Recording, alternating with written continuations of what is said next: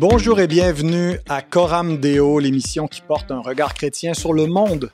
Mon nom est Pascal Denot, je suis pasteur de l'Église réformée baptiste de Saint-Jérôme et ça me fait grand plaisir de vous accueillir à ce 305e épisode de Coram Deo qui porte véritablement un regard chrétien euh, sur le monde. Vous vivez dans un monde où il y a beaucoup de confusion, euh, un monde où il y a toutes sortes d'idéologies qui euh, se, se, se, rivalisent les unes et les autres. Euh, et euh, on peut se demander quand on regarde la, pensée de l'homme moderne, comment on, est en est arrivé à cela aujourd'hui. et il y a un bon livre qui a été publié par Carl Truman il y a, je sais plus, ça fait deux, trois ans peut-être, The Rise and Triumph of the Modern Self, qui explique tout le concept euh, de l'identité moderne, comment euh, le, moi moderne a triomphé. Euh, et je cherchais quelque chose en français pour voir s'il n'y avait pas l'équivalent. J'avais traduit littéralement dans une recherche Google la montée et le triomphe du moi moderne. et je suis tombé sur une série d'articles de mon invité qui s'appelle Jérémy Cavin. Bonjour Jérémy. Bonjour Pascal, merci pour l'invitation, c'est un plaisir. Ça me fait plaisir de, t'avoir. Donc, Jérémy euh, est déjà venu euh, à Coram Deo dans le temps de la, de la COVID pour discuter euh, de, de, questions chaudes. Et puis, ben, je te réinvite pour des questions chaudes, mais qui, qui, oui, ont une grande urgence euh, aujourd'hui, euh, mais peut-être pas avec la, même euh, contexte que, celui de, la COVID, mais de grandes préoccupations pour, l'Église d'aujourd'hui. J'étais très content, donc, je mentionnais tes, articles, parce que je cherchais quelque chose d'équivalent pour ceux qui ne peuvent pas lire l'anglais. Pour comprendre ce, que, ce Carl Truman explique dans, son livre, comment on en est arrivé aujourd'hui euh, à ce que l'identité a été successivement psychologisée, sexualisée, politisée euh, et a permis euh, au transgenrisme, et, mais pas seulement au transgenrisme, à toutes les différentes déclinaisons de l'identité de s'imposer avec véhémence euh, et avec euh, l'applaudissement finalement de, des élites euh, modernes, comme si c'était, ça tombait sur le coup de l'évidence que ben, un, homme puisse changer de genre ou une femme ou qu'on puisse finalement de façon très malléable jouer avec l'identité. donc, tu as eu une série d'articles sur Évangile 21, sept articles où tu résumes euh, grosso modo, euh, le, propos de Carl Truman. Euh, son livre a été bien reçu, pas seulement dans les, dans les milieux chrétiens. Hein. il, a, il a été lu en dehors par, par, par, dans le monde intellectuel et a été reçu comme vraiment un ouvrage de référence pour retracer toutes ces étapes. Alors, et ça, je pense que c'est un, un, travail qui est vraiment important parce que si on fait seulement s'arrêter à, ce qui se passe aujourd'hui. On est un peu comme sous le choc en se disant comment, euh, comment est-ce qu'on en est là euh, et, euh, quelle, quelle, posture prendre face à tout ça. Mais c'est bon, je pense, pour nous de, faire une pause et puis de retracer les étapes et, les, moments, les points d'étape cruciaux qui ont permis à l'idéologie du moi moderne de triompher, de s'imposer. Euh, et donc, c'est ce que, c'est ce que tu, tu fais, c'est un peu ce, ce, mandat que tu t'es donné dans euh, cette série d'articles de euh, nous, nous donner en français ce, le, travail de, de Carl Truman. Alors, d'abord, merci pour, pour cela. Alors, j'ai, j'ai lu ces, ces, sept articles qui sont accessibles. Là, c'est pas sept thèses de doctorat. Là, c'est des articles qui font quoi, peut-être 2000 mots à peu près chacun, entre 1000 et 2000 mots. Tout à fait. L'idée, c'était de vulgariser et de, résumer un gros pavé en, en quelque chose d'accessible qui gardait les lignes saillantes un peu du bouquin. Oui, ouais, parce que voilà, le livre de Truman, là, on est dans les 400 pages, je pense. Il y a une version, ouais, c'est ça, c'est à peu près 400 pages. Euh, il y a une version abrégée qui existe, mais je pense pas que, est traduit. Euh, je sais pas s'il y a un éditeur français qui a le projet de le faire. Euh, mais en attendant, le, cette émission qui est sponsorisée par Publication chrétienne vous recommande un autre livre un peu du même genre, celui de Rosaria Butterfield, Rosaria Champagne Butterfield, Les pensées secrètes d'une convertie insolite de l'homosexualité à la découverte de la foi chrétienne. Alors, je présume que comme moi, tu as découvert euh, Madame Butterfield il y a quelques années, que tu as entendu euh, son témoignage, Jérémy? Oui, oui, je l'ai lu aussi ce livre. Euh, en ah effet, c'est un sujet que j'ai pas mal traité, donc j'ai lu pas mal de, livres en lien avec l'homosexualité, la question transgenre. C'est un très bon témoignage, je pense, accessible aussi à, même à des personnes qui seraient en recherche ou en questionnement sans être nécessairement chrétiennes. Oui, tout à fait. Et, euh, ce, qui est, intéressant, il y a une touche beaucoup plus personnelle. Euh, le, travail de Truman, c'est un, ouvrage plus académique, plus objectif. Bon, ici, c'est un, témoignage, mais euh, moi, j'ai été beaucoup exhorté à écouter Madame Butterfield euh, sur différentes plateformes qui, qui, exhortent les chrétiens euh, dans leur l'approche qu'ils devraient prendre, la posture face à la communauté LGBT et même au lobby, parce qu'elle en est issue elle-même. Et puis, elle nous donne vraiment des bonnes pistes de euh, réflexion, donc un, bon livre à, obtenir pour réfléchir à, tout cela euh, et euh, à notre approche qu'on devrait avoir avec les, personnes homosexuelles ou qui s'identifient avec une ou l'autre des lettres de l'idéologie ou de la mouvance LGBT. Donc, on a un gros sujet aujourd'hui. Euh, eh bien, euh, tu as fait cet article, donc j'ai décidé d'essayer de, résumer euh, chacun des articles avec une question. Alors, je, vous encourage vraiment, je vais mettre un lien dans la description de l'émission pour que vous alliez lire ces, les, sept articles de, de Jérémy. Euh, mais euh, euh, si, si, vous n'avez pas l'occasion, au moins cette émission peut être une bonne synthèse également. Donc, j'ai sept questions pour, pour Jérémy qui, qui reposent essentiellement là, sur les, les, sujets principaux qui sont abordés. Et, donc, mm. le premier point, c'est au niveau de la, la, réalité. On vit dans un monde, il y a une réalité, mais on dirait que l'idéologie du moi moderne fait un petit peu fi de la réalité objective, biologique, comme si le monde réel n'existait pas.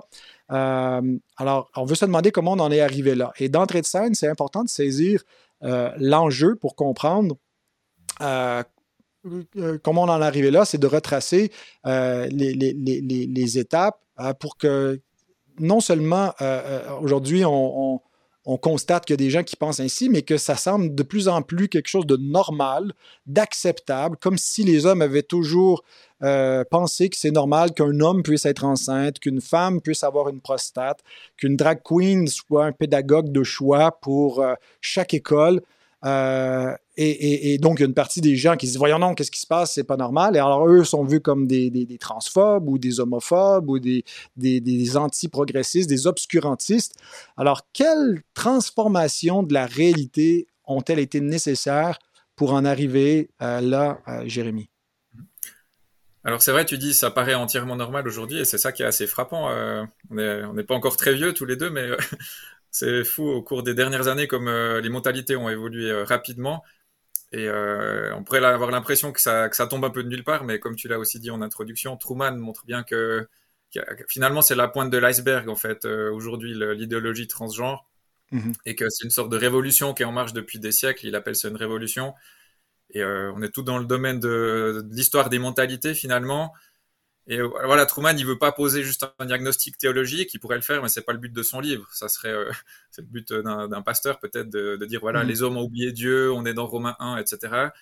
Mais lui, il est dans une euh, logique plus philosophique, historique, et il montre notamment les trois, enfin plusieurs éléments de changement de mentalité. il se base sur des sociologues, des philosophes, etc. Il y, y, a plusieurs concepts qui sont avancés dans son premier chapitre là et j'en retiens trois. J'en retiens trois dans l'article, j'en retiens trois ici pour, euh, pour l'émission.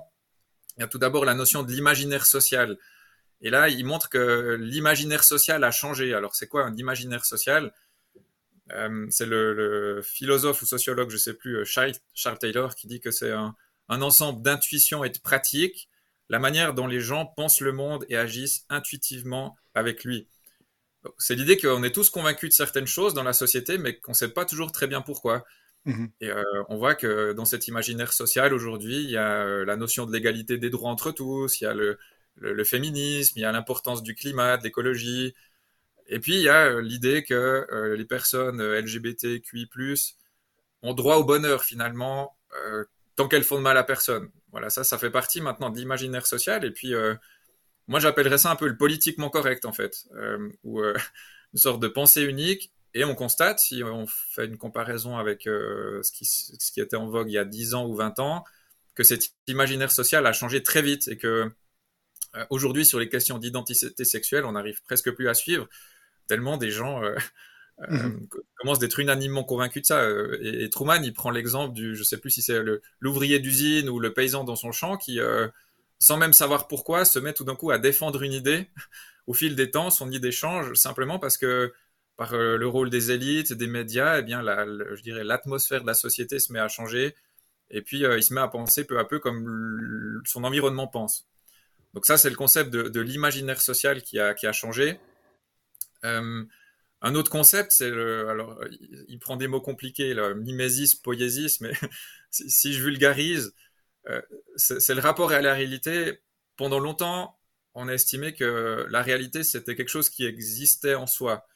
C'était une sorte de, données euh, objectif dont on était dépendant et finalement on devait juste euh, l'accepter, s'y soumettre. Euh, notamment la famille, c'était un donné, un homme, une femme avec parfois des enfants. et puis on acceptait que c'était comme ça.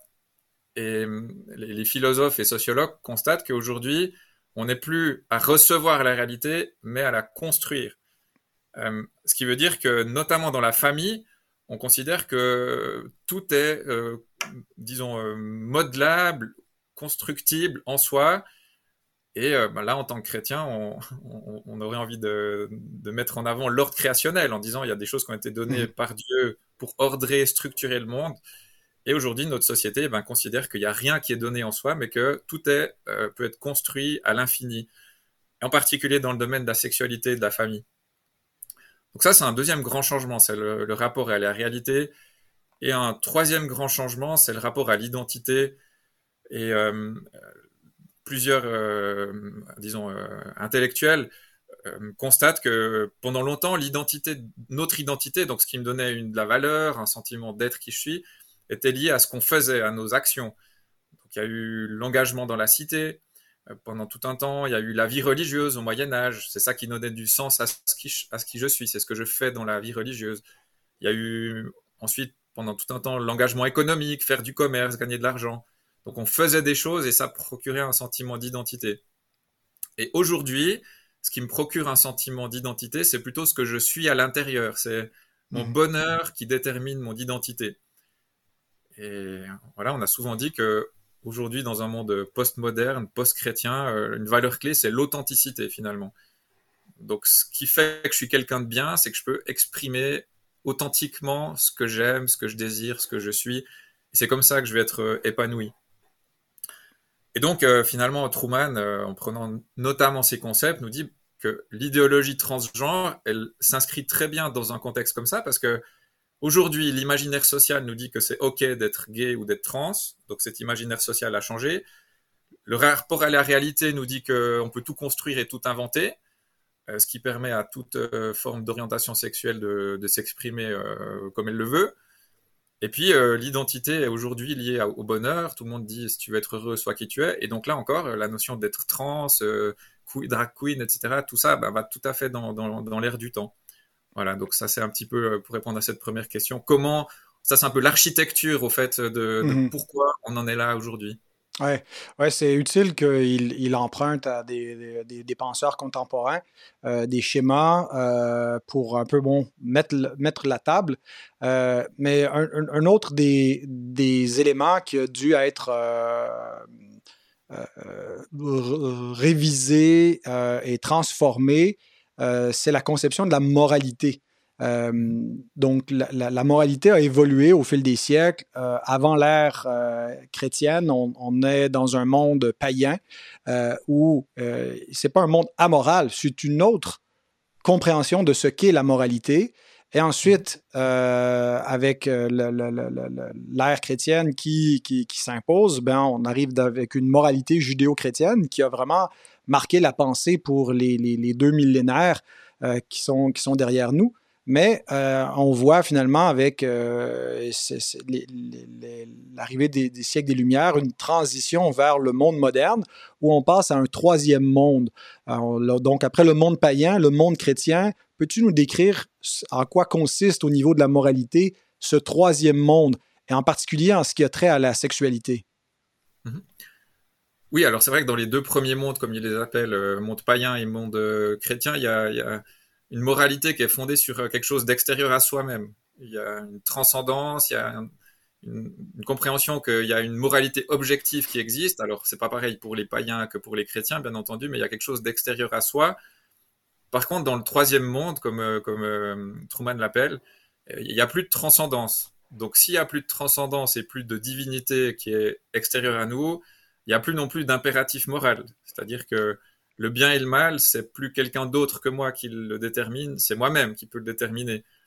Et on entre dans une logique où ce, qui est bien moralement, c'est ce qui me fait du bien.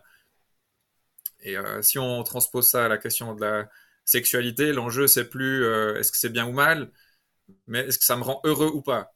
Ça c'est un glissement qui est, quand même assez euh, important. Et bon, la petite aparté, il me semble que même dans le monde chrétien évangélique aujourd'hui, on, commence un petit peu de, se laisser avoir par cet aspect-là de l'imaginaire social finalement, euh, où on aurait tendance à dire par rapport à toutes ces manières de vivre la sexualité, ben voilà, tant qu'ils font tant qu'ils font de mal à personne et qu'ils sont heureux, faut pas trop juger, c'est pas notre problème. Et je mhm. pense que ce genre de phrase, c'est révélateur quand même que on s'est laissé un petit peu avoir par cette notion de c'est plus le bien ou le mal qui compte, mais c'est est-ce que je suis heureux ou pas. Et on va un petit peu euh, déculpabiliser ceux qui font des choses bibliquement mhm. répréhensibles parce que finalement ils sont heureux. Ouais.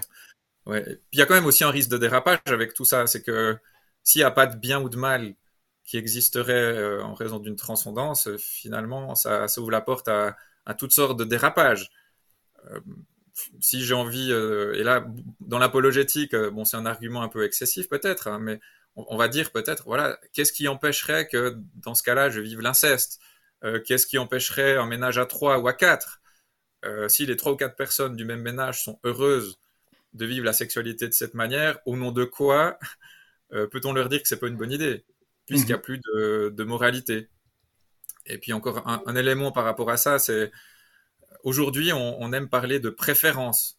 Euh, et donc, celui qui dit c'est pas bien, c'est-à-dire qu'il érige sa préférence en quelque chose d'absolu, eh bien, c'est là qu'on va lui accoler l'étiquette de phobe, justement. Euh, celui qui mhm. dit être homosexuel, c'est quelque chose qui est, qui réprimandé ou pas vu comme positif par Dieu, on va dire tu es homophobe. De quel droit peux-tu faire passer ta préférence hétérosexuelle pour quelque chose d'absolu de, ou de normal? Mhm donc, quand on réduit la moralité à, une, question de, préférence euh, et qu'on la détermine subjectivement, intérieurement, selon euh, nos propres penchants, ça implique que la, croyance en une morale objective, ceux qui maintiennent cette croyance-là et qui disent non, vous n'avez pas la bonne lecture de ce qu'est un ordre moral, comment, comment euh, ce discours-là est de plus en plus perçu dans un monde, dans le troisième monde, euh, le monde d'aujourd'hui, avec euh, la, moralité d'aujourd'hui. Comment est-ce que la, moralité judéo-chrétienne est perçue par les contemporains? Elle est perçue comme dans notre âge, justement. Il me semble qu'on va, nous dire le monde a changé, ça c'était pour autrefois, on n'est plus au Moyen Âge, enfin ce genre de phrases et justement, ce genre de phrase, je trouve qu'elle démontre aussi, et ça Truman le dit bien, une sorte de perte de mémoire collective. C'est qu'on a l'impression que qu'on est enfin arrivé à l'ère de l'intelligence mhm. aujourd'hui, qu'on est enfin arrivé à l'ère du progrès, et puis euh, on balaye l'histoire d'un revers de main comme ça. Et quand on répond que quand même pendant 1900, enfin pendant des millénaires, on a globalement considéré que la vision LGBT du monde n'allait pas, euh, on va dire oui, mais pendant des millénaires, les gens se sont trompés et aujourd'hui, on a compris. Mhm. Euh, mais il y a un sort de retournement parce qu'on devient les gens un peu, un peu l'ennemi à battre, si on veut bien le. Ouais. Oui, c'est ça. La pensée chrétienne, elle est vue euh, pas juste comme une, une offre euh, dans le marché des idées, mais comme euh, une pensée qui est, qui est, dangereuse, qui est toxique, qui est oppressante. Et, et, à laquelle il faut de plus en plus s'opposer. Mais en même temps, il y a des contradictions parce que occasionnellement, puisque dans la réalité, dans la vraie réalité, il y a des impératifs moraux qui sont objectifs. Euh, et même dans le domaine de la sexualité, je veux dire, le viol euh, est, toujours pas vu comme quelque chose qui, peut être acceptable, même si certains, euh, ça pourrait assouvir leur, bonheur intérieur. la pédophilie passe encore mal, bien qu'il y en a qui essaient de, raccrocher le P à l'acronyme LGBT euh, Q+, et dans le plus, euh, certains veulent, c'est ça, bénéficier un peu de cette mouvance-là pour dire, ben, il y a une pédophilie qui n'est pas euh, une agression sexuelle qui devrait être légitimée. et, donc, il y, a, finalement un peu des contradictions internes où on, veut faire de la moralité quelque chose de souple et qu'on peut personnaliser chacun, mais en même temps, il y a des espèces d'absolus moraux et dont même un absolu qui est, qui est, celui qu'il ne peut pas y avoir d'absolu moral et donc ça c'est un absolu moral, bien, ça devient une contradiction en soi. Mais il semble que la, société moderne vit bien avec ces espèces de, tensions, euh, n'est-ce pas? Oui. oui, tout à fait. Mais je pense que ce que tu dis, ça montre que, enfin, ça, ça, confirme ce que dit la Bible par rapport à notre conscience et à la notion aussi qu'on appelle, voilà, la loi naturelle et puis le fait que Dieu a inscrit dans le cœur de l'homme une certaine loi. Euh, et, voilà, l'être humain, à force de s'éloigner de Dieu, arrive à étouffer euh, certains aspects de sa conscience et puis à commencer de normaliser ce que la Bible considère comme, euh, comme non normal. Mais il y a quand même des, des stades juste au-delà desquels l'être humain n'est pas prêt à aller. Et ça, ça démontre quand même effectivement des, des mhm. formes d'incohérence, je pense. Ouais. Un des, des apports de, de, la recherche de, Truman, c'est cette perspective historique où, euh, bon, il fait pas seulement lancer des, concepts philosophiques euh, et idéologiques qui met en contraste les uns avec les autres, mais il retrace vraiment l'évolution de cette pensée. Alors, on pourrait partir dans le Jardin d'Éden euh, pour expliquer la, pensée moderne de l'homme, où les, hommes veulent être Dieu pour eux-mêmes, puis déterminer le bien et le mal. mais plus près de nous, il part avec Jean-Jacques Rousseau.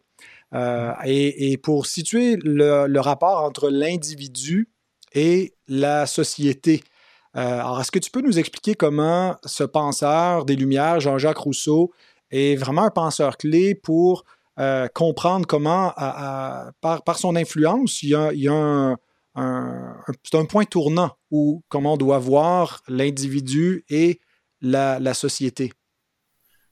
Oui, alors il part, euh, des Confessions de Jean-Jacques Rousseau, qui est un écrit important euh, du siècle des Lumières, et notamment de cette phrase dans laquelle euh, Rousseau dit Je veux montrer à mes semblables un homme dans toute la vérité de la nature, et cet homme, ce sera moi. Donc cette notion de la vérité de l'homme authentique, en quelque sorte, et ça fait écho avec, avec une phrase qu'on a certainement tous entendue dans, le cadre de nos études au lycée ou à l'université un peu ce principe qui résume Rousseau, l'homme n'est bon, c'est la société qui le corrompt. Donc une idée de, que, l'homme n'est pas mauvais en soi, que c'est la société qui le rend mauvais à cause de la pression sociale, des carcans et ainsi de suite. Et que dans ce contexte-là, le vrai moi authentique est étouffé, finalement, il, est plus libre. Euh, et donc Rousseau euh, a envie que l'homme puisse être vraiment le moi et agir selon sa nature bonne. C'est en fait pas le seul. Hein. Il me semble qu'on peut étendre ça au siècle des Lumières en général, avec euh, mhm. euh, cette idée très humaniste où l'homme est, au centre, euh, la raison devient la norme de la pensée, les besoins de l'homme deviennent centraux, il y a une volonté de liberté, d'émancipation. mais il me semble que là, avec les lunettes, les lunettes chrétiennes et bibliques, on se rend compte qu'il y a un grand paradoxe, c'est que cette liberté de vouloir être soi, euh, d'un point de vue biblique, c'est plutôt l'essence même du péché finalement. Euh, et la Bible, elle a un tout autre regard. Elle dit que l'homme est mauvais en soi et que s'il s'émancipe de toute contrainte et de tout carcan, il va plutôt devenir esclave de lui-même. Mhm. Et esclave de ses propres penchants, esclave de ses propres désirs. Et, euh, bon, ça, c'est un, disons, un petit aparté un peu pour mhm. exprimer ce qu'on peut, ce qu'on peut dire des idées de Rousseau, mais le fait est qu'objectivement, il y a une sorte de, de point de rupture, point tournant avec Rousseau et les Lumières, euh, où depuis là, euh, la société, je crois qu'elle n'est plus vraiment la même et qu'on est entré dans cette ère de euh, la liberté, l'égalité, l'authenticité. Et on a ce, ce choc des visions du monde entre la vision rationnelle des Lumières d'un côté, qui a évacué Dieu, qui a fait de l'homme la mesure de toute chose, et le christianisme qui continue à considérer qu'il y a un Dieu auquel on est redevable, et euh, comme on va le voir dans, dans, la, dans, la, suite des articles de Truman et de, de, son livre, ces deux visions du monde, plus les siècles passent, plus elles deviennent euh, complètement irréconciliables. Euh, et puis voilà, Rousseau, il était suivi par euh, les poètes romantiques. Alors c'est bon, pas quelque chose que je connais très bien. J'ai un peu découvert mmh. ces penseurs dans le livre de Truman. Mais il montre bien que ces poètes romantiques, ils mettent beaucoup l'accent sur les émotions intérieures, sur, sur vivre l'amour et la liberté universelle. Et quand on lit ces, ces poètes romantiques, on a l'impression d'être à mai 68, en fait, où euh, euh, chacun euh, vit ses désirs, suit sa sexualité libre, et où le christianisme reste encore une fois cette espèce d'ordre obscurantiste mhm. qui, qui, empêche les gens d'être heureux. Et Rousseau, donc, il a développé un peu cette notion je suis bon en tant qu'individu, la société me rend mauvais, laissez-moi être un homme bon. Voilà. Bon, c'est très schématique, mais c'est un peu l'idée. Ouais, ouais, et, euh, euh, donc avec Rousseau, finalement, on arrête de, on n'accepte plus, euh, c'est pas du jour au lendemain, mais cette idée est comme introduite, là. Inception, elle vient s'incruster dans l'imaginaire collectif et par la culture, par les œuvres euh, d'art et de poésie, ainsi de suite, ça va finir par, s'imposer, mais euh, où on n'accepte plus l'idée que finalement, il y a, la société qui, donne un moule social auquel l'individu doit se, euh, conformer pour, pour être véritablement authentique. Il faut euh, accepter que, qu'on ne se conforme pas aux attentes externes de la société qui finalement nous empêchent d'être, nous-mêmes et, nous rendent mauvais en nous, en nous forçant euh, à être autre chose que ce qu'on est fondamentalement. Mais ce n'est pas dans n'importe quelle société que se trouve euh, Rousseau, c'est vraiment dans une, société chrétienne. on n'imagine pas trop ce monde-là parce que bon, on est né dans un monde pluraliste, même s'il y avait encore les vestiges de l'influence judéo-chrétienne, euh, et puis euh, un monde où il y, a, beaucoup de cultures qui cohabitent et de, religions et tout cela, mais euh, Rousseau vit pas dans un monde pluraliste, il vit dans une société qui, est chrétienne, donc le moule et la société qui, le corrompt finalement, c'est le, christianisme, d'où le moi doit s'émanciper. Euh, et ça, c'est vraiment ce qui semble euh, particulièrement être euh, l'ennemi finalement de la pensée moderne. C'est pas juste la société en général, même si on, le dit souvent comme ça, mais c'est vraiment la, société qui résulte de l'influence de la civilisation chrétienne. Euh, et, donc, euh, voilà. Donc, mais euh, après Rousseau, toute cette, idée d'émancipation va vraiment se diriger vers une question plus spécifique avec le prochain penseur que, que, que, Truman nous présente, où l'émancipation va être surtout dans le domaine sexuel. Alors, peux-tu nous parler du prochain penseur là, qui est, avec euh, ben, on, va en venir à, Freud, là, mais euh, comment euh, vers les, étapes, disons, qui peuvent nous mener à Freud avec Nietzsche, Marx, Darwin, qui ont, contribué finalement, même si on peut penser que c'est plutôt des, penseurs au niveau économique, dans l'ordre social, et qui n'ont pas trop d'intérêt au niveau de la la culture, au niveau euh, de, de, la, l'identité du moi, mais comment euh, Nietzsche, Marx, Darwin préparent le terrain pour l'avènement euh, de Freud, qui va être un petit peu le, point culminant de, des transformations? Oui, oui. alors c'est, vrai que c'est des, des, penseurs très importants, hein, et peut-être qu'on ne se rend pas compte à quel point quelqu'un peut influencer le monde par sa pensée, je, remarque dans mes études aussi, euh, c'est des la Révolution française euh, et Marx et Darwin et Freud notamment, c'est c'est des gens auxquels on n'échappe pas, c'est des, des, mmh. des, gens qui ont marqué l'histoire, donc on devrait, on serait naïf de penser qu'ils n'ont pas eu d'influence. Et en, effet, Truman dit qu'ils ont amené à l'émergence qu'il appelle les plastic people. Donc, c'est une espèce de, de fluidité. où, avant, il y avait une stabilité. Alors, on a vu qu'elle a déjà commencé de s'émietter avec Rousseau et la Révolution française mais toujours plus, la, fluidité remplace la stabilité. Donc, on abolit l'idée de nature au fur et à mesure qu'on on, s'éloigne de la transcendance. Et euh, donc Nietzsche, lui, euh, s'inscrit dans la continuité des, des, Lumières, mais il dit, si on veut être cohérent, il faut aller plus loin que les Lumières. Les, les, Lumières ont rendu Dieu non nécessaire, il est devenu inutile, mais maintenant ce serait logique de s'en débarrasser complètement et de dire en quelque sorte, Dieu est mort. Si on veut être cohérent, on n'a plus besoin de Dieu du tout. Mhm. Et on n'a plus besoin du tout de la moralité euh, chrétienne. Euh, et la conséquence, c'est qu'on devient nous-mêmes Dieu. On devient des dieux soi-même, et puis on, rejette toute moralité et on vit dans euh, une sorte de liberté totale. voilà, il y a une notion de, nihilisme, d'amoralisme. Et puis il dit, il faut arrêter de se bercer d'illusions en continuant de croire à Dieu finalement. Et donc dans cette vision des choses, la moralité n'existe vraiment pas. Et j'aime bien une citation de, de, Truman dans son, dans son livre. Il parle de Ariana Grande, donc cette chanteuse euh, pop-rock à la mode chez les jeunes. Et il dit euh, Une adolescente de 12 ans qui participe à un concert d'Ariana Grande n'a peut-être jamais entendu parler de Nietzsche, mais la sexualité amorale des paroles qu'elle entend lui prêche une forme de Nietzscheanisme. Mmh donc voilà, ça c'est intéressant. Euh. et donc sexualité, il dit pas immorale, mais amorale, c'est-à-dire sans morale. Il n'y a pas de mhm. bien ou de mal. On est vraiment dans l'idée, euh, Ariana Grande dit euh, fais ce que tu veux, quoi. Donc ça, c'est Nietzsche avec cette espèce de, balayement de la, moralité et puis euh, de Dieu.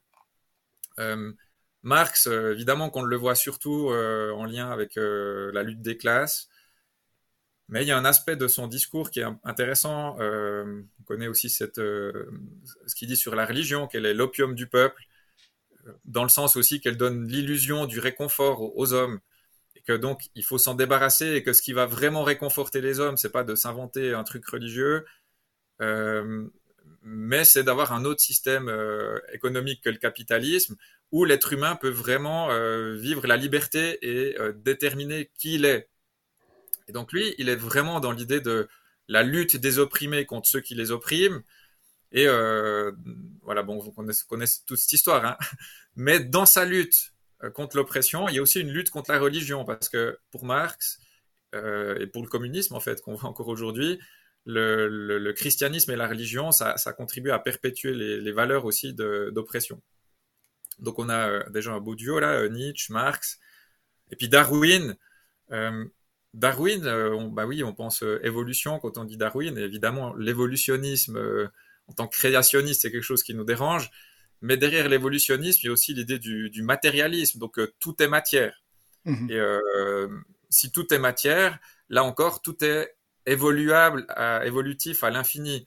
Donc si j'ai pu, euh, si je suis juste de la manière, matière améliorée qui est passée d'une espèce à l'autre, je peux tout à fait évoluer vers quelque chose de différent encore demain, le siècle prochain. Et donc tous les trois mis ensemble, finalement, ils enlèvent les fondements objectifs de la réalité et puis donne l'impression que l'homme, il peut euh, constamment comme ça bouger, se révolter, lutter, évoluer, euh, être libre, se battre, euh, se battre pour le soi, et puis tout ça avec une idée que l'homme c'est le centre du monde et que Dieu vraiment est définitivement mis de côté.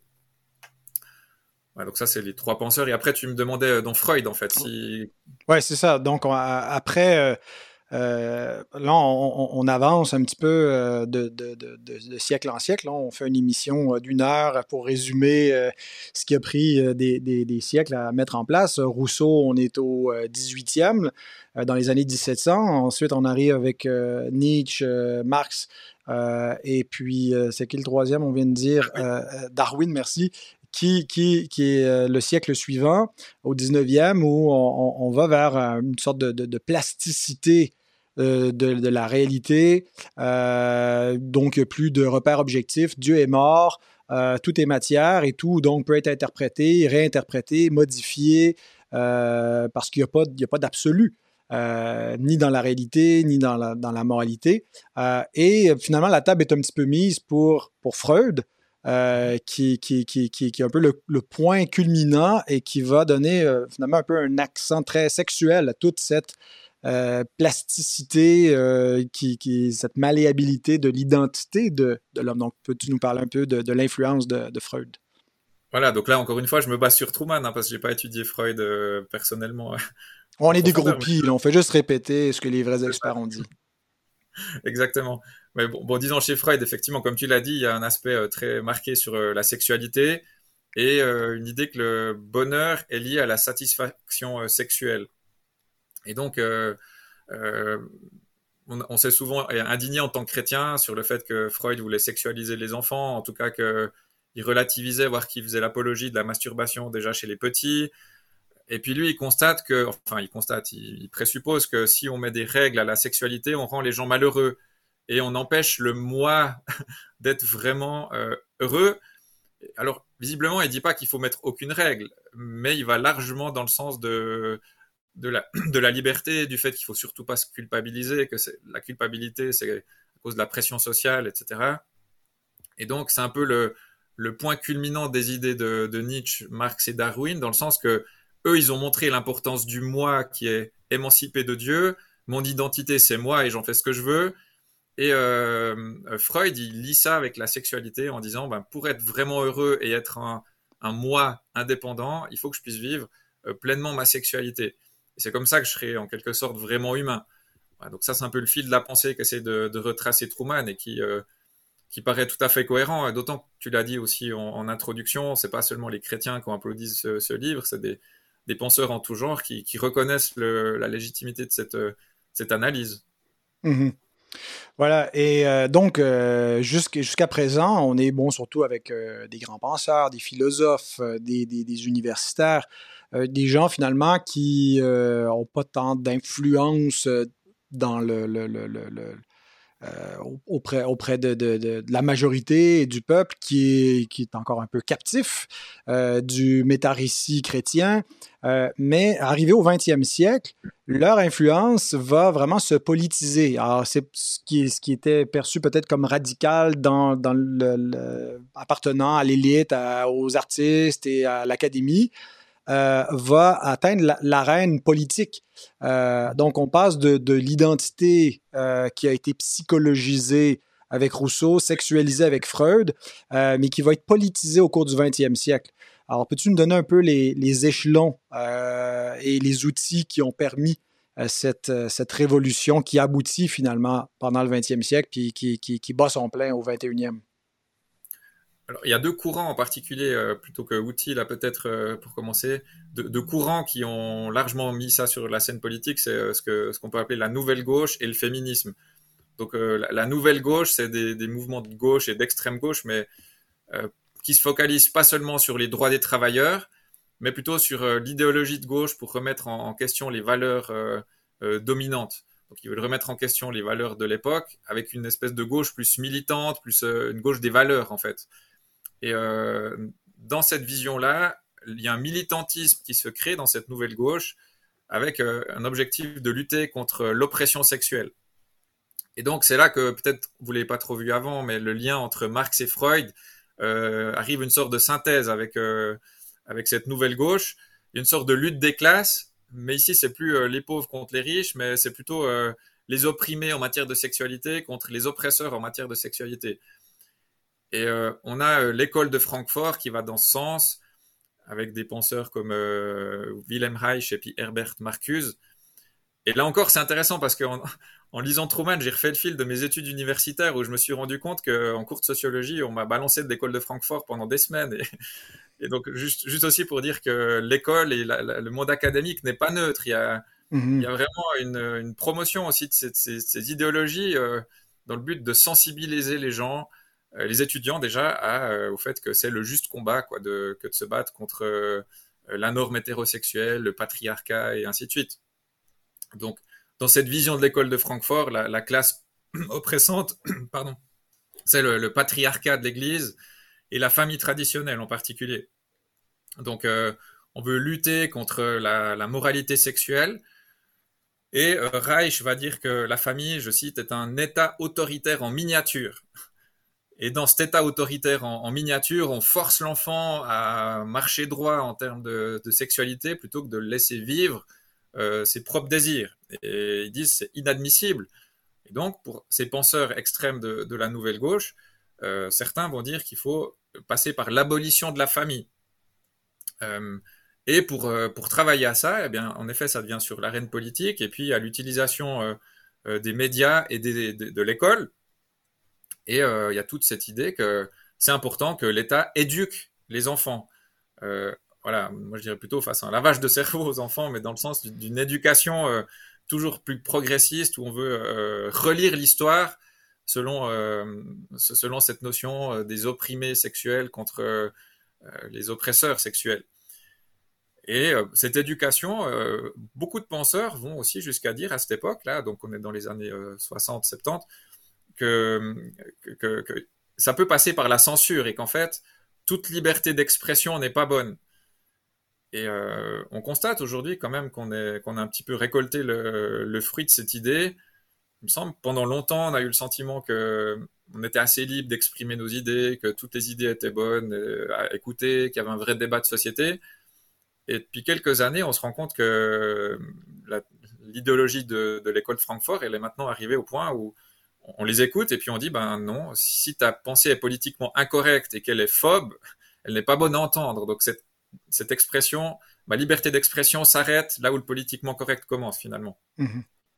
Donc là, il y a eu vraiment, je pense, une très très forte euh, influence de la part de, de cette, euh, ce qu'ils appellent cette nouvelle gauche, où les médias, l'école euh, ont été appelés à, y travailler, où l'État a été interpellé pour qu'il sanctionne les oppresseurs, etc. Euh, puis on ajoute à ça le, féminisme euh, qui prône la libération sexuelle. Et on arrive à, aussi la fameuse Simone de Beauvoir avec euh, ces, phrases choc qu'on connaît bien. Hein. on ne naît pas femme, on le devient. Dans, son livre Le deuxième, deuxième sexe. Et haute citation, La nature ne définit pas une femme, c'est elle qui se définit elle-même. On est complètement dans cette, euh, cette idéologie qu'on a, vue jusqu'ici, hein, du moi qui est la norme de tout. Euh, je décide qui je suis, et ce que je suis, ce sera la vérité finalement. Donc cette fluidité, l'idée que tout est construction sociale. Il a encore cette phrase, j'ai dû l'entendre des dizaines de fois dans mon cours de sociologie, euh, tout est construction sociale, c'est-à-dire que rien n'est donné en soi, mais que tout est construit, y compris le, genre en fait. Avec euh, Simone de Beauvoir, on arrive à l'idée qu'il euh, y a une dissociation entre mon sexe biologique et mon identité de genre. Et donc ça, c'est une rupture importante. Jusqu'à présent, on a quand même considéré que si je nais avec des organes génitaux masculins, je suis de genre masculin et la même chose pour les femmes. Et là, on dit non, ça peut être deux choses différentes. Et euh, c'est assez frappant de constater que ça date quand même de quelques décennies, hein, mais qu'aujourd'hui, ben, c'est vraiment entré dans l'imaginaire social. Mhm. Et qu'il y avait chez ces féministes euh, les plus radicales une vraie dimension militante, euh, presque violente, hein, avec euh, des citations qui m'ont choqué. De, je la connaissais pas, Shulamit Firestone, 1970, donc ça fait 50 ans. Hein. Et voilà ce qu'elle dit. Le but de la révolution féministe, donc déjà on voit l'aspect militant, révolution féministe, doit être non seulement l'élimination des privilèges masculins, mais la distinction des sexes. Les différences génitales entre les êtres humains ne doivent plus importer. Et ensuite, elle dit il faut se battre et on se battra jusqu'à ce qu'on ait remporté notre combat et jusqu'à ce qu'elle le dise que la tyrannie de la famille biologique soit brisée. Donc on retrouve clairement ce, schéma euh, opprimé-oppresseur. Et euh, voilà, ben, les chrétiens, les conservateurs en tout genre, même ceux qui ne sont pas nécessairement chrétiens, euh, participe à cette tyrannie de la famille biologique, qui continue de, de défendre le patriarcat, etc. Et puis, euh, il y a un combat qui doit être mené, euh, qui est mené donc entre cette nouvelle alliance de cette nouvelle gauche et ce féminisme, euh, cette alliance-là, pour faire gagner cette, cette, cette, émancipation. Et voilà, ça fait le lien avec la mhm. culture woke aujourd'hui, où les gens aujourd'hui sont éveillés, comme on va dire, entre guillemets, à, à lutter contre toute forme de discrimination subie par les minorités sexuelles. Et puis, ça fait le lien aussi avec votre mission de la semaine passée, sauf erreur. Mm-hmm. Ben, euh, c'est fort intéressant. Ça nous aide à, voir euh, l'évolution de tout cela. Ironiquement, euh, il y a un clash hein, ici entre les, les féministes de la deuxième vague qui veulent vraiment dissocier le genre du, du, sexe et, le, transgenrisme qui finalement finit par effacer la catégorie de femmes. ces femmes radicales, finalement, voulaient pas que leur rôle dans la société soit déterminé par leur sexe, mais euh, aujourd'hui, ça revient un peu contre, contre elles parce que finalement, euh, la femme n'existe plus. Euh, c'est quoi une femme? Il y a un documentaire intéressant de, comment il s'appelle? Matthew Welsh, quelque chose comme ça. Voilà, Matt, Matt Welsh? Pas Welsh. Ah, j'ai un blanc là, mais qui, qui pose la question What is a woman?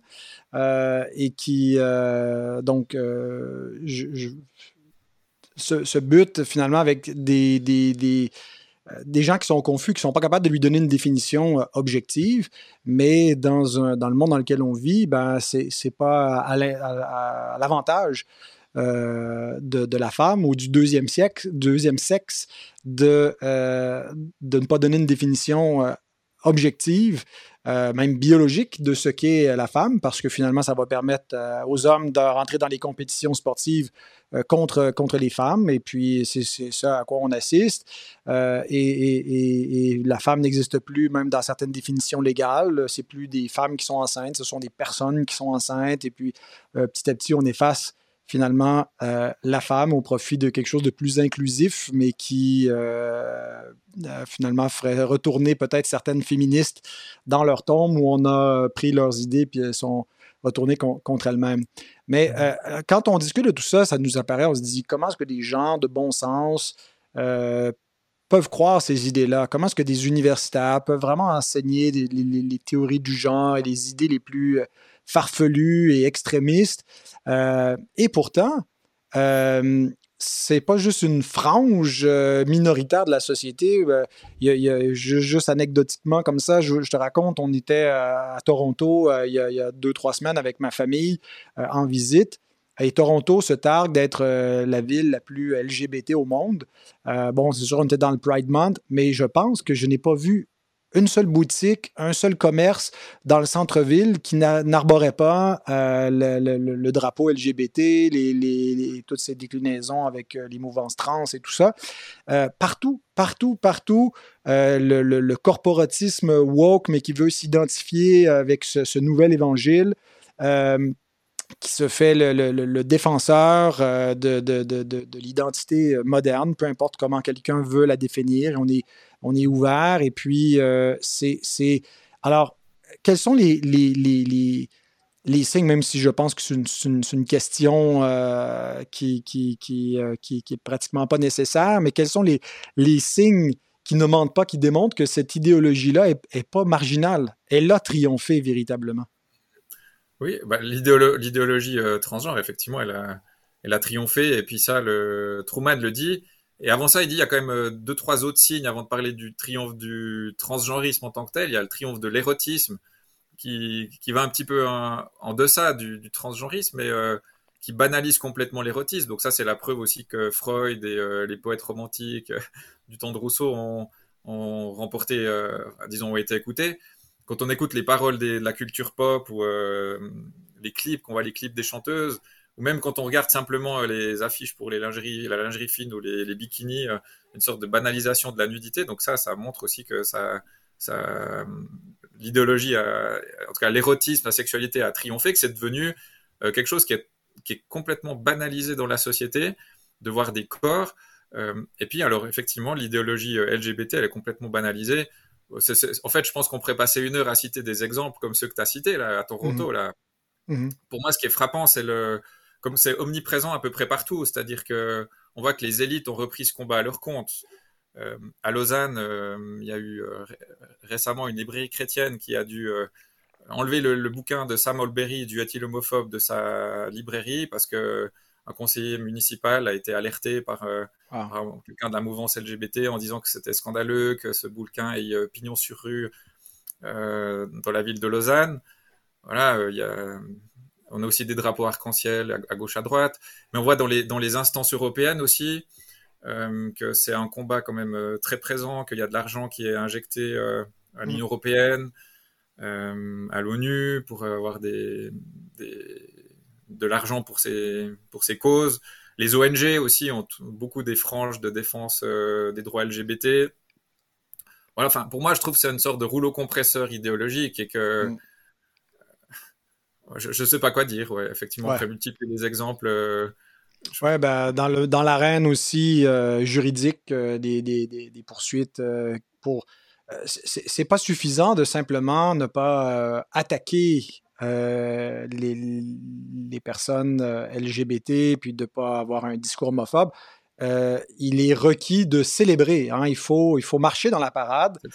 c'est un petit peu comme à d'autres époques où il faut. c'est pas suffisant de ne pas être euh, contre l'empereur, il faut aussi lui offrir de l'encens. Alors, euh, il y a des, des, des, des, demandes comme ça de, sacrifices qui sont exigées des chrétiens, euh, que ce soit des, des photographes ou des pâtissiers qui, qui, doivent célébrer les, les, les, les, mariages qui seraient contre leur, leur conviction religieuse ou les, transitions de genre qui, qui, sont faites. Et, bon, des choses de cette nature-là où il y a eu des poursuites, puis il y a des Certains, certains ont, pu défendre leurs droits, euh, mais d'autres euh, ont, payé cher. Certains ont, dû, euh, ont dû, changer d'orientation au niveau de, leur carrière. Des personnes qui perdent leur emploi parce qu'ils s'opposent ou ils ne sont pas suffisamment enthousiastes, ils sont mal perçus dans leur secteur d'emploi, dans l'éducation ou autre. S'ils pensent que c'est pas une bonne idée de faire venir une drag queen pour parler aux enfants. Ou, alors, il y a, c'est un monde où ça va être un peu plus compliqué pour les chrétiens de, de composer. Puis, c'est la dernière question où, je veux t'amener. c'est pas tant le but de Truman de nous dire où est-ce qu'on s'en va, mais plutôt de nous dire d'où on vient. Et puis, on suit un peu cette trajectoire-là. Mais néanmoins, euh, il, nous invite un peu à une réflexion pour, pour la suite. Qu'est-ce qu'on fait maintenant? Est-ce qu'on fait juste le, le constat du triomphe du moi moderne? Et puis euh, on, va se cacher, l'option bénédicte, euh, ou quelle posture on, devrait prendre comme chrétien dans une société qui nous est de plus en plus hostile? As-tu quelques pistes à nous donner, Jérémy? Oui, avant ça, juste pour rebondir sur ce que tu as dit juste avant, qu'il faut être euh, non seulement pas contre, mais qu'il faut être pour. C'est une sorte d'évangile, euh, cette notion LGBT. C'est une sorte de bonne nouvelle qui veut euh, conquérir le monde. Mm. Et cette bonne nouvelle, on a vu que les présupposés, ils sont très différents du, présupposé chrétien. Donc je, pense que c'est des visions du monde qui sont incompatibles. Donc pour moi, une première chose dont on doit prendre conscience, c'est que c'est que c'est difficile de s'entendre en fait. Alors on peut discuter et puis on va le voir aussi, on peut on peut et on doit, euh, comme euh, Rosaria le dit dans son livre, euh, aussi être accueillant, aimer, mmh. etc. Mmh. Mais la posture de base, je crois que c'est naïf de penser que on va pouvoir sortir des versets bibliques pour convaincre un militant LGBT qu'il a tort. Il y a trop de, il y a trop d'historique, il y a trop d'idéologies, comme on l'a vu, qui remontent depuis des siècles, qui ont amené à ce que le monde pense comme il pense aujourd'hui. Et donc, à ce niveau-là, je, je pense qu'on va avoir un certain nombre de, de défis, euh, tu le mentionnais. Hein. En tout cas, ici en Suisse, plusieurs pasteurs, en discutant, euh, pensent que c'est un des enjeux euh, majeurs à venir, de savoir comment gérer cet aspect militant LGBT, tout en, restant quand même fidèle à ce qu'on croit, en ayant du courage, mais en donnant pas le bâton avec lequel on va se faire battre. Donc, il me semble que des valeurs clés, c'est la sagesse et la prudence. c'est l'amour et la vérité aussi mis ensemble. Hein. Ça, c'est toujours un, de valeurs qui sont dures à articuler, d'avoir euh, un amour réel. Donc on ne doit pas être connu pour des gens qui, qui détestent et qui vont lancer des pavés euh, et brûler des drapeaux arc-en-ciel, euh, mais plutôt pour des gens qui montrent positivement une vision chrétienne de, biblique de, la réalité, en fait, des, gens qui défendent leur vision du monde et qui en sont fiers. Donc ça, pour moi, c'est plutôt peut-être sur ce plan-là qu'on devrait essayer d'être intelligent et éveillé. C'est-à-dire proposer une autre vision, notamment du mariage, en, montrant que le mariage biblique, c'est quelque chose de beau, euh, en montrant que la sexualité euh, vécue selon les, critères bibliques, c'est quelque chose de beau, en rappelant aux jeunes que l'abstinence avant le mariage, c'est quelque chose de bien. Euh, et puis, je, je, pense quand même qu'on peut avoir l'espoir qu'au bout d'un moment, certains militants ou alors certaines entre guillemets victimes hein, de toute cette idéologie mhm. euh, vont se rendre compte que ça les rend pas plus heureux que ça et qu'on leur a vendu du rêve. Et en fait ça rend pas heureux euh, de vouloir être le centre du monde et de mettre mon moi et mon désir comme étant la norme de tout. Ça finit par rendre malheureux. Donc il me semble que si en tant que chrétien, on continue de montrer un modèle de, de ce qui est juste et qu'on défend les principes bibliques, peut-être que au bout d'un certain temps, certains vont arriver et se dire ça m'interpelle quand même, tes valeurs sur la sexualité, ta moralité, ta distinction entre le bien et le mal. Euh, ça, c'est peut-être un espoir qu'on peut avoir. Euh, et puis, euh, Truman, lui, il est assez à la fois très pessimiste et en même temps une petite porte d'espoir. C'est, il est très pessimiste par rapport au fait que le, mariage gay, en tout cas, il dit c'est très installé. Ça, ça, entre tout à fait dans la logique d'aujourd'hui. La vision transgenre aussi, dans le sens qu'elle est l'aboutissement de toutes ces idéologies. Mais en même temps, il voit des failles aussi dans cette euh, idéologie transgenre, notamment ce que tu as mentionné un peu entre les, entre les lignes, euh, qu'il y a une sorte de désaccord entre certains féministes, euh, certains féministes qui veulent encore valoriser la femme et d'autres qui sont complètement à nier les distinctions. Et il y a aussi des, des, désaccords au sein du mouvement LGBT entre ceux qui continuent de penser, les LGB, finalement, ils continuent de penser qu'il y a des hommes et des femmes, mais ils disent on peut se marier mhm. ensemble. Et le TQ, etc., qui dit non, il n'y a pas d'hommes et pas de femmes. Donc, il y a déjà un peu des tensions qui émergent euh, au sein même du mouvement. Peut-être qu'à un moment donné, ça va clasher. Euh, il y a des défis aussi. Euh, tu parlais des compétitions sportives. Il y a des gens qui commencent de s'énerver, même chez les non-chrétiens, du fait qu'une une femme, enfin, une femme devenue, euh, non, un homme devenu femme, puisqu'on courir avec des femmes et remporter toutes les compétitions. Il y a des parents qui commencent de s'énerver qu'on fasse euh, la promotion euh, d'idéologie de genre à leurs enfants de 6 ans, mm. ou qui se rendent compte qu'ils ont pris des hormones et qu'ils ont bousillé leur vie. Donc il y a quand même peut-être des signaux d'alarme qui montrent que ça va atteindre un point de rupture. Et là encore un, un exemple d'un ami historien. Donc je trouve c'est toujours bien l'histoire. cet ami historien me disait euh, qu'il n'était pas très inquiet. Il disait on est dans une société occidentale très confortable et à certains égards, c'est un peu des soucis de riches. Ces questions euh, transgenres, de pouvoir, euh, enfin, on s'entend, mais de pouvoir mettre de l'argent pour prendre des hormones, et etc. Il disait si une fois on ramasse une bonne vieille guerre, on va se reposer des questions prioritaires et puis. Et puis, vu que le monde est fragile, on n'est pas à l'abri qu'il y ait des, choses plus importantes qui nous viennent, des pénuries alimentaires, etc. Et peut-être là, on n'aura plus trop mhm. l'énergie et plus le temps de, de mettre ça sur le devant de la scène. Ouais. Un, petit régime taliban pour quelques années, ça remettrait peut-être les pendules à la. pas que, pas que la vision du monde talibane est, celle que, que, que, l'on souhaiterait. On est quand même, même si on est marginalisé, on l'est dans un, contexte plutôt confortable. Euh, comme, comme chrétien. Euh, mais je pense qu'effectivement, on ne pourra pas échapper à la réalité parce que toute cette, euh, l'idéologie, le triomphe du moi moderne, finalement, s'oppose euh, au réalisme, s'oppose à la, réalité, ou, parce que le, moi, bon, bien qu'il y, ait de la souplesse ici et là, euh, et qu'on comprend qu'il y avait peut-être parfois des oppressions euh, à combattre, de, tomber dans, la tyrannie du moi, c'est n'est pas forcément mieux, mais aussi c'est que c'est une, entreprise qui est impossible. Euh, on ne peut pas ultimement mentir contre, contre la réalité. On peut la maquiller, on peut faire semblant, on peut dire à tout le monde mentez, mentez-moi avec moi. Euh, et, les gens euh, vont, vont, embarquer dans, dans ce train-là, mais qui va dérailler tout ou tard. Il y a beaucoup de gens qui détransitionnent. donc oui, il y a une espèce de, pushback, je ne trouve pas le mot en français. Euh, mais espérons que ça pourra euh, faire avorter cette, révolution. Qu'est-ce qui va en être euh, On ne le sait pas. on s'attend au Seigneur. Soyons optimistes tout en étant réalistes, en constatant où nous sommes rendus au niveau idéologique. Alors, bien, un grand merci, cher Jérémy, pour, pour les articles et pour les, propos que tu euh, as tenus pour euh, résumer euh, tout cela qui est très utile. c'est important de comprendre d'où on vient pour savoir où est-ce qu'on veut aller. Avec plaisir. When I was in the third grade, I thought that I was gay, cause I could draw. My uncle was, and I kept my room straight. I told my mom, tears rushing down my face. She's like, Ben, you've loved girls since before pre K. Tripping.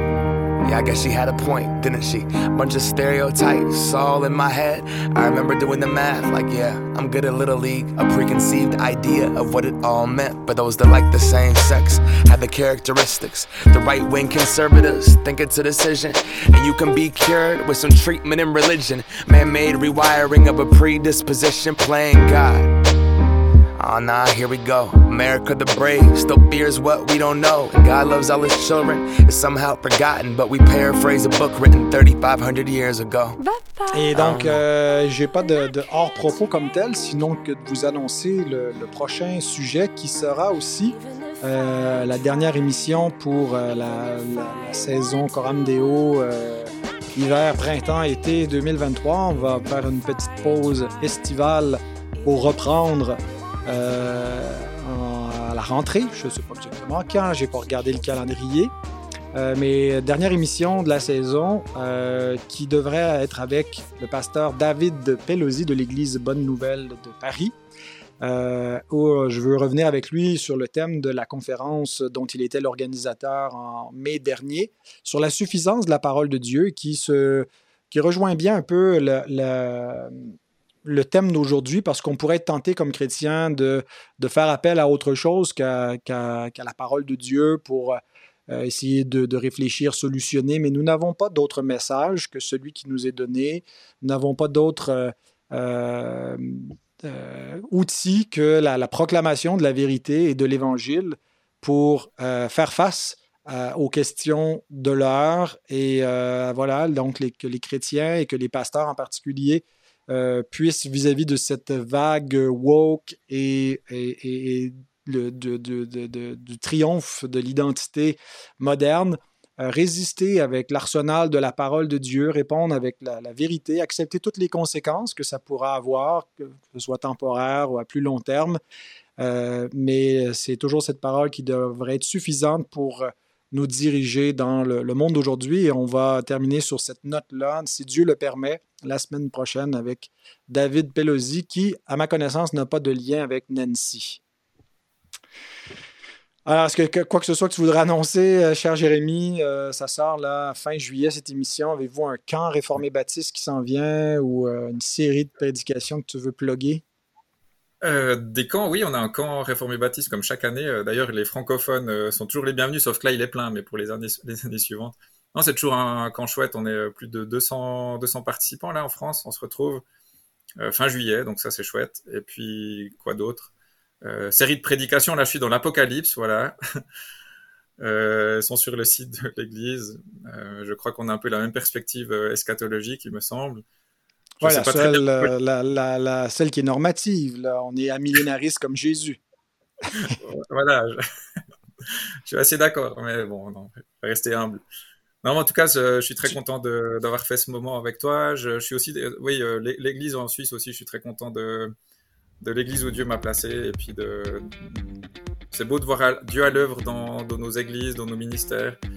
Et euh, j'apprécie aussi toujours ces contacts avec euh, Outre-Atlantique, avec, euh, avec des frères comme toi. Donc merci aussi de l'invitation. C'était un, plaisir non seulement de parler à ces auditeurs qu'en ce moment je vois pas, mais aussi de parler avec toi que je suis en train de voir là tout de suite. Et c'était un, bon temps avec toi. Donc merci. Ben, c'est moi qui te remercie, Jérémy. Et puis ben, que le Seigneur te bénisse et bénisse chacun de nos auditeurs là où vous êtes. Merci d'avoir été des nôtres.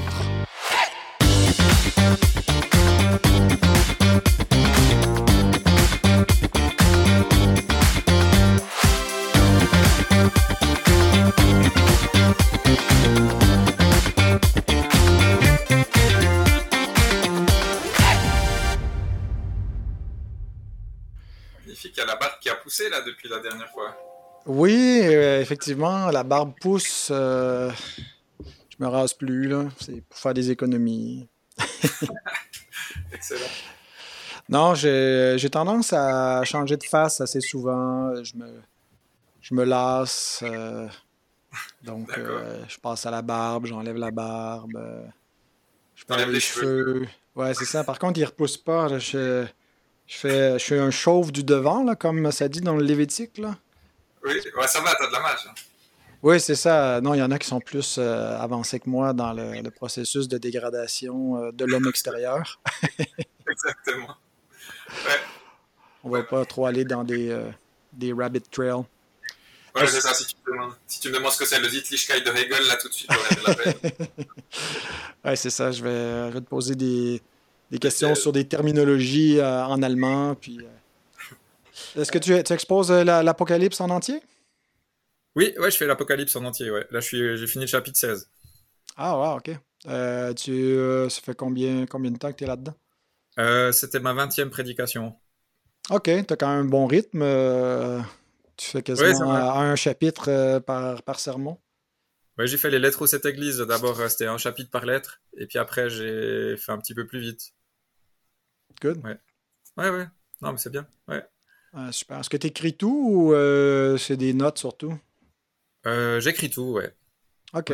Bon, ben, ça pourra donner une deuxième vie.